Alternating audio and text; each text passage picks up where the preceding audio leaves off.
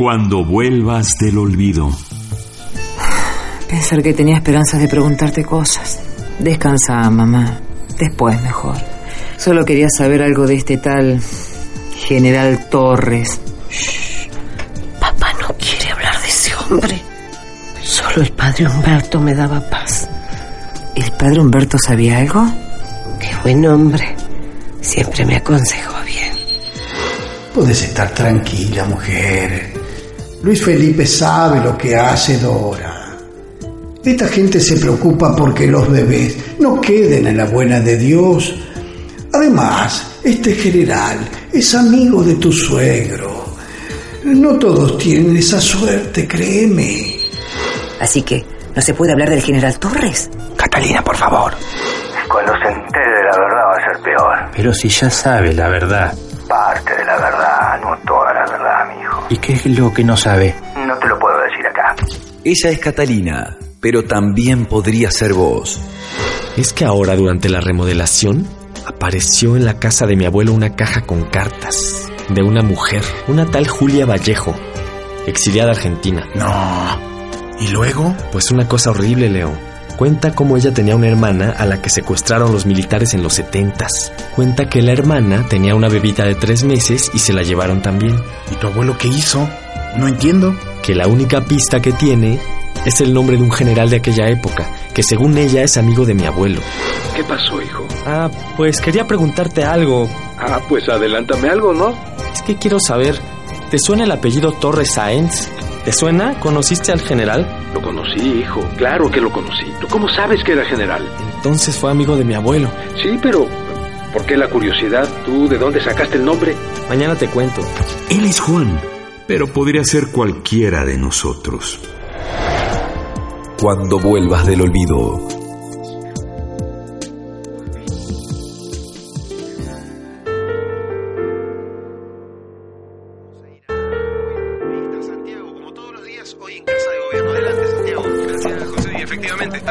Estabas acá, negrita. ¿No me dijiste que no venías? Sí, pero no podía dormir. Después que volví de cuidar a mi vieja y bueno, vine. Pero no a trabajar, ¿eh? Ah, me imaginaba. Pero te quedas un ratito, ¿no? Sí. Es que vine a preguntarte algo. Claro que sí. Pero antes contame cómo está tu mamá. Mm, Mira, mal. Muy mal. Anoche hablamos algo, pero está medio perdida. Confunde cosas. Habla del pasado como si fuera casi ayer. No sé. No pensé que encima del cáncer tuviera que pasar por esto también. Qué terrible, Cat. Bueno, no mucho para decir más que fuerza. Ahora sí, decime, mi vida, lo que me ibas a preguntar. Mira, decidí hacerme el ADN y cotejarlo con el banco de sangre que tienen las abuelas de Plaza de Mayo. Sí, buenísimo. ¿Me acompañarías? Pero negra, por favor. ¿Pero qué pregunta es esa? Obvio que sí. Gracias, Dante. Sos como mi ángel guardián, vos. sí, bueno, no tengo mucho de ángel, pero vos sabés que te voy a cuidar siempre. Ah, espera, ponete los auriculares. Es para vos. Escucha. A ver.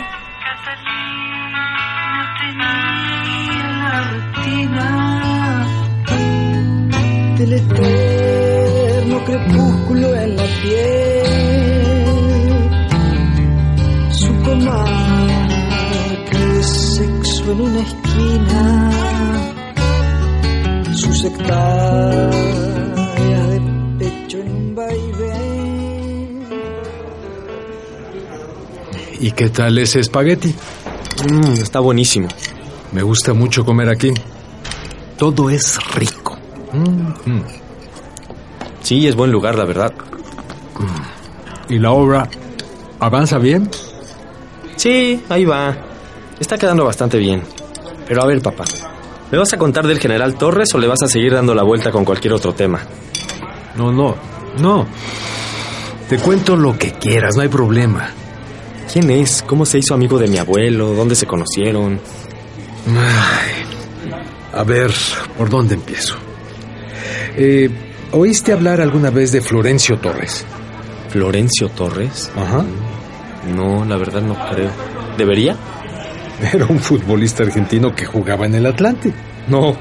Bueno. Era un crack. Un delantero maravilloso. Según dicen eso del zurdo Torres.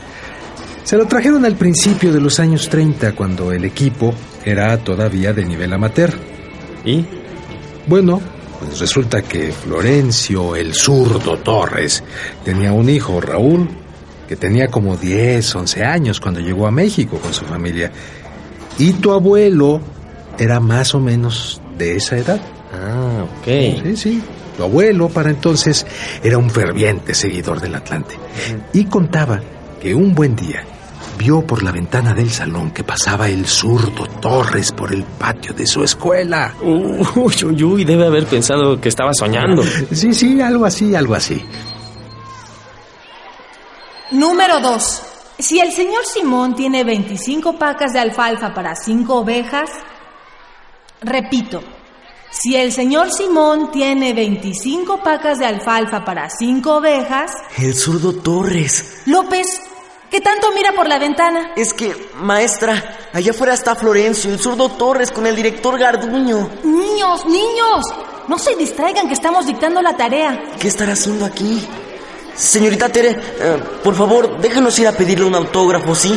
Por favor, por favor. Niños, niños, no. ¿Qué va a pensar el maestro Garduño? Por favor, niños.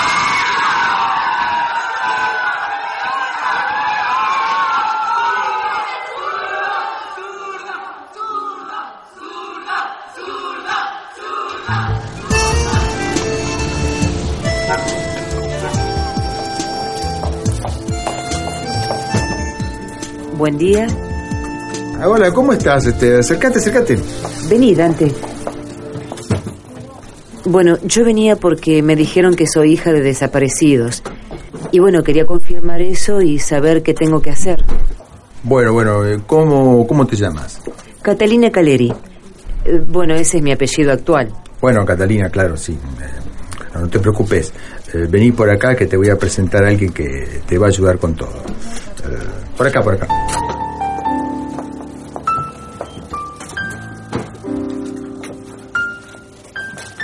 Eh, Lucía, aquí está Catalina para que le expliques todo.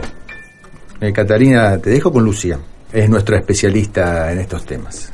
Hola Catalina, un gusto conocerte y una alegría que hayas decidido venir. Dale, Sonsa. ¿Estás nerviosa? No te preocupes Catalina, es normal. Yo soy nieta recuperada, así que sé que se siente. Tranquila, contame. Sí, no sé, es muy raro todo.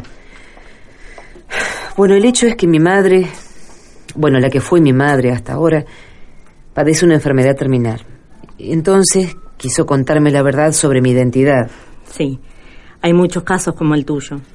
¿Te dijo quiénes son tus verdaderos padres? No, no, solo me dijo que mis padres estaban desaparecidos y que no sabía quiénes eran. En verdad no sabía nada, porque mm, yo había llegado a través de otros contactos y mi papá no quiere decirme mucho más. O tampoco sabe mucho, no sé. Ahora tenemos una relación tensa. De hecho, él no sabe que yo estoy acá. Entiendo. Bueno, es probable que no sepa mucho. Ha habido adopciones de buena fe también. Un camino para conocer tu identidad es hacérsela de De todos modos, es una decisión que tenés que tomar tranquila. Aquí solo te vamos a asesorar y no vamos a presionarte para que decidas hacerlo. Estoy decidida, pero... Ya sé, querés saber si es confidencial. Sí.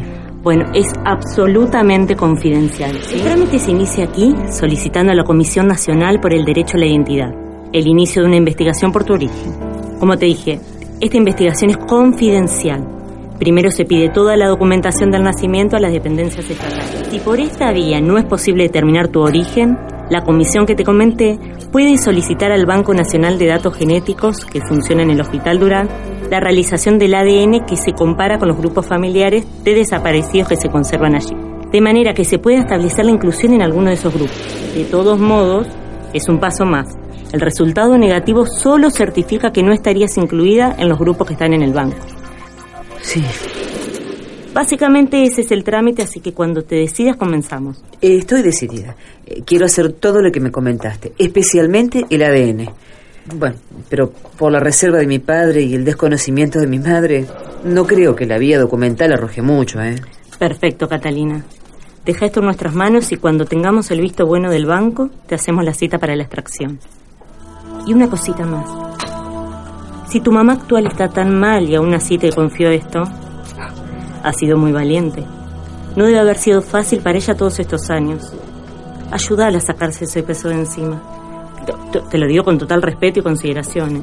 Sí, gracias. La verdad es que tengo sentimientos encontrados, pero con ella estoy agradecida. Y gracias a vos por tus palabras y tu información. Estamos para vos. Gracias por venir. Gracias. Adiós, Lucía. Un placer. Imagínate. Bueno, y contaba tu abuelo que aunque no los dejaron salir del salón a pedirle el autógrafo al zurdo, a los pocos minutos tocaron a la puerta y adivina quién entró. 3. Si a Pancho cada bote de pintura le alcanza para pintar una raya de 20 metros de largo, si a Pancho cada bote de...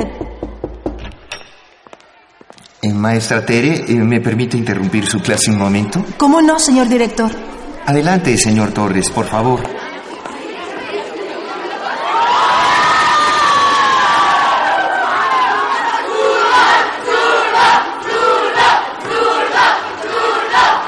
Niños, silencio, por favor.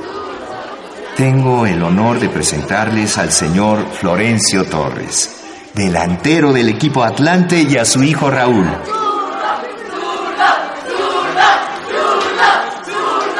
Y me da mucho gusto anunciarles que lo veremos más seguido por aquí, porque el señor Torres ha decidido inscribir a su hijo en nuestra escuela. Él es Raúl Torres Sáenz y formará parte de su grupo de hoy en adelante. Les pido que le den la más cordial de las bienvenidas y lo apoyen en todo lo que un nuevo compañero puede necesitar. Eh, maestra Tere, le suplico que le asigne usted su lugar y lo reciba en su grupo. Con todo gusto, señor director. Adelante, Raúl, por favor. Ya mañana vendrá con los útiles necesarios y el uniforme. Así que el general Raúl Torres Sáenz entró al salón de mi abuelo. No solo eso, la maestra lo acomodó en una banca junto a la de él. Y desde ese día se hicieron amiguísimos. Tu abuelo confesaba que al principio fue por puro interés de estar más cerca de su ídolo, pero luego se hicieron amigos de verdad. Sí, siguieron juntos hasta la prepa. ¿Y luego? Nada. El zurdo ya se había retirado del fútbol, había puesto un restaurante, algo así, y bueno, pues después quebró y se regresaron a Argentina. ¿Y más o menos en qué época se regresaron? Ya habían acabado la prepa, creo. Tu abuelo estaba por entrar a la Facultad de Ingeniería. Debe haber sido alrededor de 1943. Raúl entró a la Academia Militar ya en su país. En el 43. Sí, pocos años antes de que fuera presidente Perón. No sabía que estuvieras tan al tanto de la historia argentina. Bueno, creo que Perón asumió la presidencia por ahí del eh, 46. Tampoco lo tengo tan claro. ¿Y siguieron siendo amigos? ¿Se carteaban o algo? Yo creo que durante los primeros años sí. Pero después la distancia debe haber enfriado la relación, como es lógico. No sé bien, la verdad, me lo imagino. Bueno, y a todo esto, ¿tú de dónde sacaste el nombre del general Torres? Ah, me encontré con un par de recortes de periódico que hablaban sobre él en el escritorio de mi abuelo. Ah, ah pues sí. Oye, eh, pero estas cosas del abuelo deberíamos verlas juntos, ¿no crees? Bueno, es que con la obra tuve que mover cosas del lugar y como no habías dado señales de interés, pues... No, no, no, entiendo, pero me gustaría ser parte de eso. Perdón, papá. Si quieres, luego las revisamos juntos para ver qué quieres guardar y qué cosas regalamos, ¿no? Sí, sí, claro. Debemos hacerlo juntos, hijo. No te me adelantes, por favor. Ok, papá. Oye, ¿y qué se te antoja de postre? ¿Tenemos tiempo?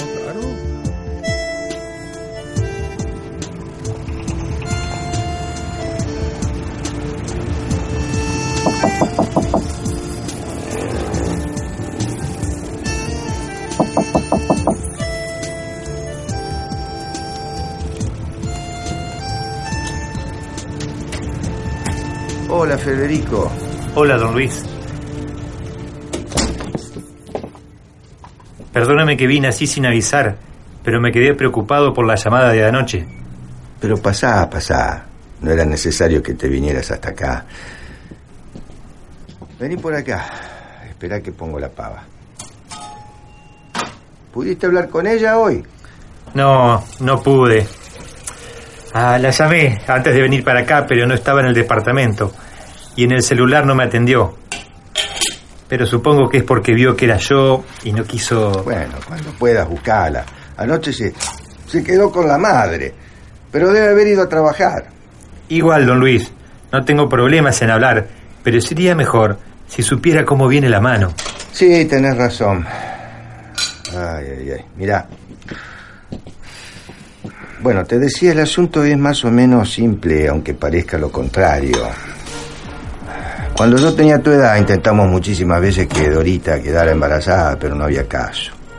Mi padre en esa época, y te hablo del setenta y pico, antes que cayera la Isabelita, trabajaba en una dependencia del ejército, logística era, como ingeniero civil, pero no hacían construcciones, en realidad se dedicaba a descifrar mensajes. Sí, ya sé, yo, yo también puse esa cara cuando supe. ¿Pero siempre trabajó de eso su padre? Che, no te pregunté. Yo tomo amargo. Sí, está bien, no se preocupe. Sí, siempre trabajó en el ejército, pero no, no era ese lugar. Después que vino Perón en el 73 se fue a parar ahí. Bueno, el tema es que cuando la cosa se venía espesa, mi viejo casi ni iba para casa. Sobre todo los últimos meses del 75, que ahí fue cuando cayó con la noticia de que un amigo suyo, un general, le había ofrecido adoptar un, un bebé. Y obvio sabíamos, sobre todo él, que era, un, era de guerrillero. Pero usted sabe quiénes son los padres. Ahí está, toma, servite. No, no, no, nunca lo supe. Pero siempre supe que habían desaparecido porque mi, mi padre trabajaba, como te decía, descifrando mensajes para armar los operativos. Y te cuento todo esto porque sé cómo pensás vos y de qué lado estás. Es que, obvio, don Luis, no tiene que aclarar. No, bueno, hay, hay que aclarar porque las cosas están delicadas ahora. Entonces, así como sabía de los operativos cuando el general de, de- el general le entregó a Catalina, era porque habían boleteado a los padres, así de simple, no, no había dudas, lo, lo había matado. Y su padre nunca le dijo si lo conocía. No, porque entre otras cosas, yo acababa de entrar en la policía también como civil adscripto y cuando vino el golpe yo cumplía funciones especiales para la fuerza. y entonces con mi padre acordamos absoluta reserva, uno del otro. Quiere decir que no se revelaban lo que hacía cada uno. Exacto, por seguridad. La verdad, me deja helado, don Luis. Sí, ya sé. Imagínate que no, no le puedo decir todo esto a Catalina y a, a la vez no sé cómo hacer para, para recomponer. Te juro que lo único que quiero es que ella esté bien. eh. Pero si no me perdona, ¿viste? no me perdona que, que no le hayamos dicho la verdad antes. Mucho menos lo va a hacer con mi, mi pasado si se entera.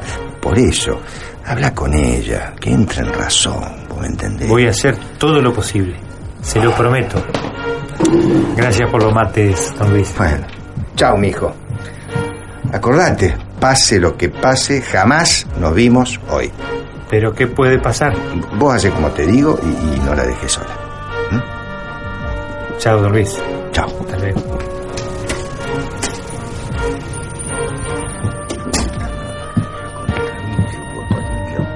Que lo parió a Torre, al general de, de la, de la concha a su madre, a los milicos, a los guerrilleros, a la madre en Plaza de Mayo, a Torre de nuevo y a todo. ¡La puta que lo reparió!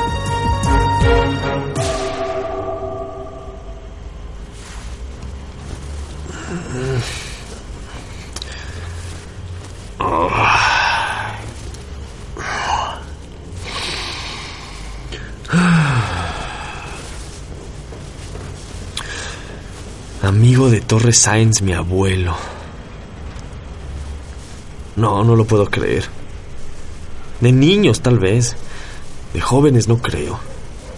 Mi abuelo no pudo seguir siendo amigo de un militar metido en desapariciones y secuestros. No lo creo. Buenos días, Trucupey. Hay clase temprano, ¿eh? Sí, abuelo. Tengo que estar en la facultad en un ratito. ¿Pero viste esto, abuelo? ¿Qué cosa? Lo que está pasando en Chiapas. La pobre gente deja sus casas en medio de la noche, cargando a sus viejos por el monte, para que no los agarren los soldados. No puede ser. Bueno, Juan, alguien tiene que poner el orden. ¿Cómo que el orden, abuelo? ¿Cuál orden? Si entran a las casas sin preguntar y agarran a culatazos parejo a niños, a mujeres, ancianos. Ay, Juan, no te creerás todo lo que dice ese periodicucho. Pero, abuelo. Aquí no hay inocentes. La guerrilla se aprovecha y le mete sus ideas a esa gente que no tiene criterio. El ejército tiene que poner orden si es necesario, con mano dura. Ni modo, Juan. ¿A dónde crees que iba a parar el país si no se controla a esos rebeldes que según buscan la justicia? Puro comunista trasnochado, Trucupey. No te confundas. El ejército tiene que poner orden si es necesario, con mano dura. Con mano dura. Eso me dijiste cuando Chiapas. Ah, pues ¿quién eras? Sabías de Torres, pero ¿sabías de la desaparición de esa niña? ¿Quién eras en verdad, abuelo?